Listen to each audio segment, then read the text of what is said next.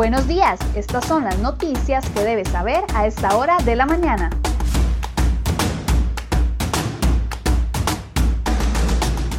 Siete con 23 minutos de la mañana, muy buenos días, gracias por acompañarnos en Serie Hoy Noticias. A continuación las informaciones que hemos preparado para ustedes el día de hoy en la portada de cereoy.com.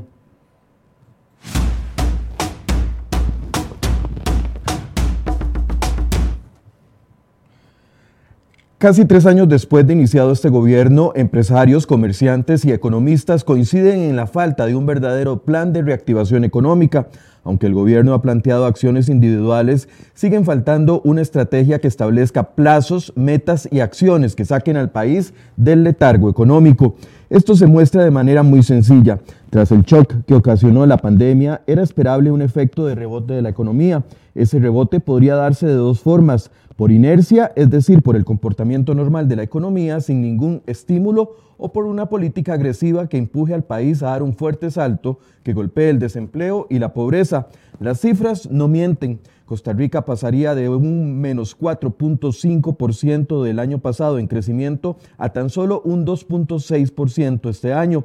Hasta el 2025 el crecimiento económico no, no, tendrá ningún salto abrupto y el país se mantendrá creciendo por debajo del 3%, es decir, por inercia. En nuestra portada hoy podrá encontrar un informe completo con opiniones sobre los protagonistas de este tema y lo que explican a través del tema de la reactivación económica y la falta de ella. Además, en el programa Enfoques hoy abordaremos este tema con la ministra de Planificación, Pilar Garrido.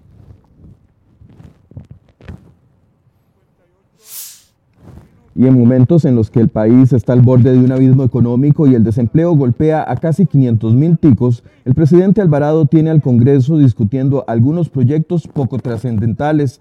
Los diputados debaten leyes como la declaración del Quijongo guanacasteco como patrimonio cultural o la creación de una agencia espacial costarricense que ni siquiera tiene fondos para financiarse.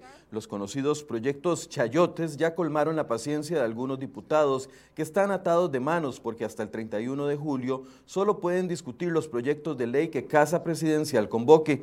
Por eso algunos eh, diputados exhortaron al gobierno a ponerse serios y exigen una agenda de proyectos de ley que busque reactivar la economía nacional y generar puestos de trabajo. El malestar se incrementa porque a la par de una agenda light, como la llaman ellos, el gobierno también impulsa sus planes para meterle impuestos a los trabajadores. En la portada de cereoy.com podrá encontrar las declaraciones de los diputados del PUS, del PLN, de Restauración Nacional e independientes sobre este tema.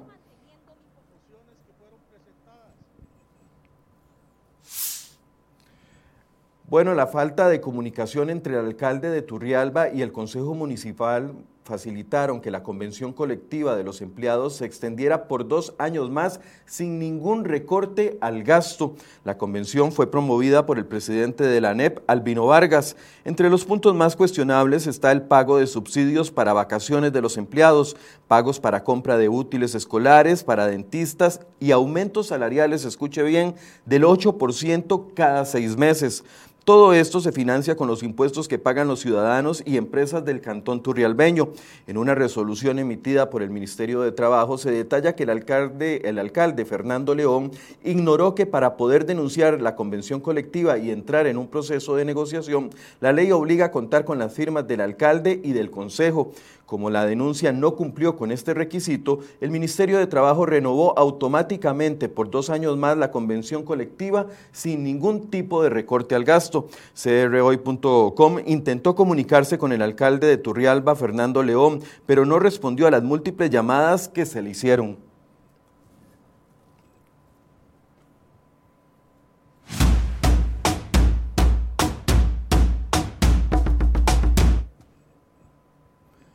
La Caja Costarricense de Seguro Social declaró confidenciales los informes de la auditoría interna que han revelado irregularidades con el proceso de vacunación contra el COVID-19. Los primeros informes publicados revelaron que no se estaba cumpliendo con la vacunación prioritaria y que vacunaron a personal que no atendía a pacientes enfermos o incluso algunos que estaban de vacaciones o con permisos por varios meses. Las críticas estallaron con los primeros informes y ahora la Caja determinó que los futuros estudios serán confidenciales y solo tendrán acceso a ellos los directores de cada centro médico. Así lo explicó la entidad luego de que cereoy.com le solicitara en los últimos días cuatro nuevos informes que revelan irregularidades con la vacunación. La caja indicó en su respuesta que cada director de los establecimientos de salud le compete analizar cada caso en particular y valorar el procedimiento y la procedencia de acciones administrativas. La decisión para ocultar los informes la basaron en el artículo 6 de la Ley de Control Interno de la Caja, que dispone la confidencialidad de los denunciantes y de la información.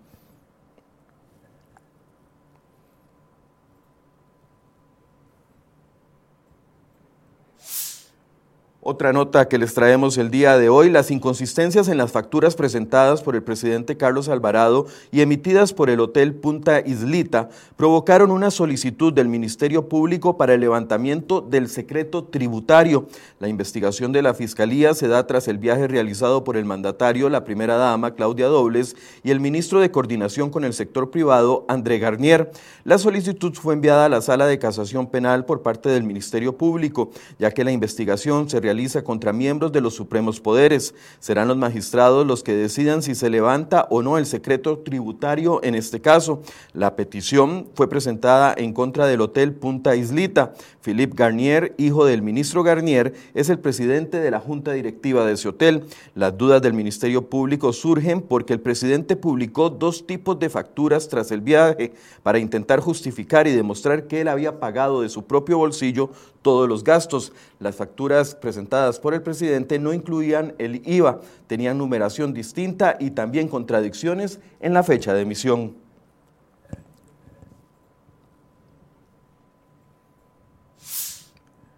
Tres personas murieron en las últimas horas en hechos que la Policía Judicial y el Tránsito investigan. En Zarapiquí, las autoridades confirmaron el hallazgo de una mujer de 35 años fallecida a la orilla de una calle. La víctima tenía un fuerte golpe en la cabeza y no se sabe si se trata de un asesinato o de un atropello. Además, dos accidentes de tránsito dejaron dos motociclistas fallecidos en las últimas horas, uno en Aguasarcas de San Carlos y el otro en Guanacaste. Las víctimas no han sido identificadas oficialmente.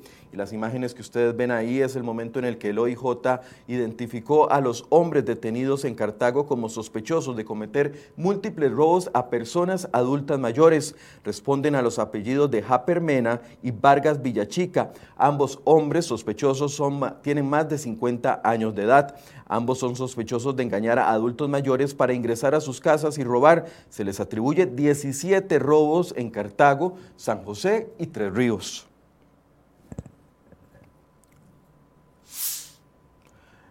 Y las diputadas María Solís del PUSC y David Gurzón, los que ustedes ven imágenes del PLN, continuaron acusándose entre sí por supuestas actitudes racistas y de violencia política. Este jueves los diputados continuaron enfrentándose por las 70 mociones presentadas por María Inés Solís en un proyecto de ley que busca acciones positivas a favor de la comunidad afrodescendiente.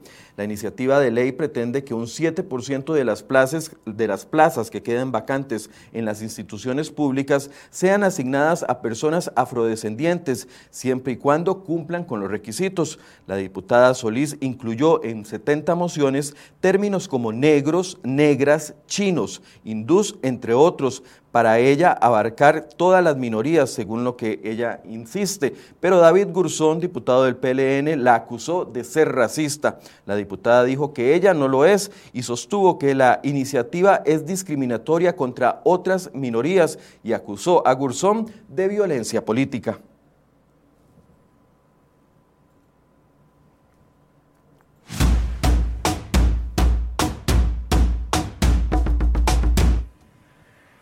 La empresa Global Vía, concesionaria, concesionaria, de la Ruta 27 a Caldera, estimó en 646 millones de dólares el costo para ampliar la carretera, pero mantiene en secreto el impacto que sufrirán los precios de los peajes. El Consejo Nacional de Concesiones recibió este 11 de marzo el anteproyecto para modernizar la vía de 77 kilómetros entre la capital y el Pacífico Central.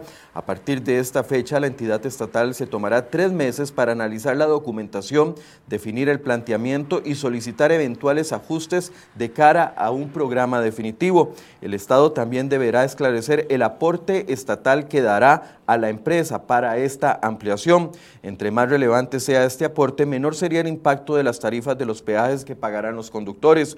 En 2019, cuando iniciaron las conversaciones para ampliar la carretera, el concesionario estimó que la inversión necesaria rondaría 570 millones de dólares, es decir, 76 millones de dólares menos del, anteproyecto presentado este jueves.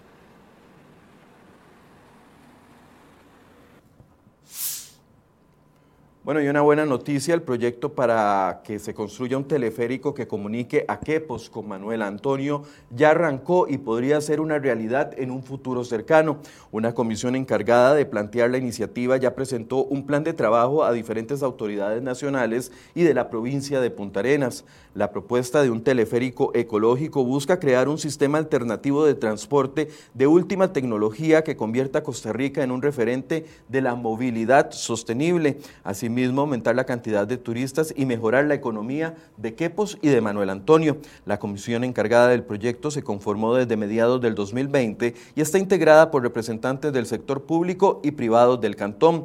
Tras sesiones de coordinación ya se definió una ruta y se trabaja en el financiamiento para los estudios de prefactibilidad.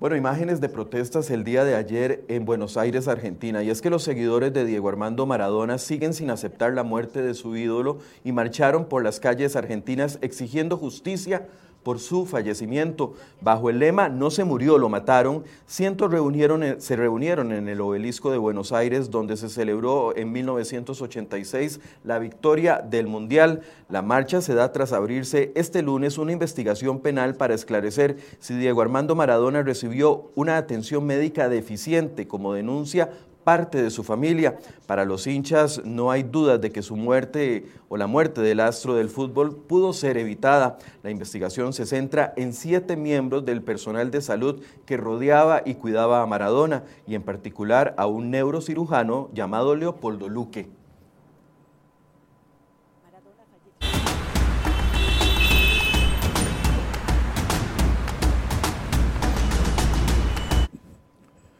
Bueno, ahora hacemos este viernes un recorrido por las principales condiciones del tránsito, como lo hacemos diariamente. Vemos el sector de circunvalación en San Sebastián con tránsito fluido sobre la rotonda y también sobre circunvalación.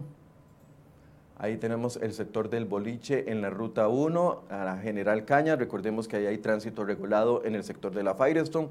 Por el momento las condiciones son bastante favorables. Y por último cerramos en Taras, en Cartago, donde también hay condiciones favorables para circular este viernes.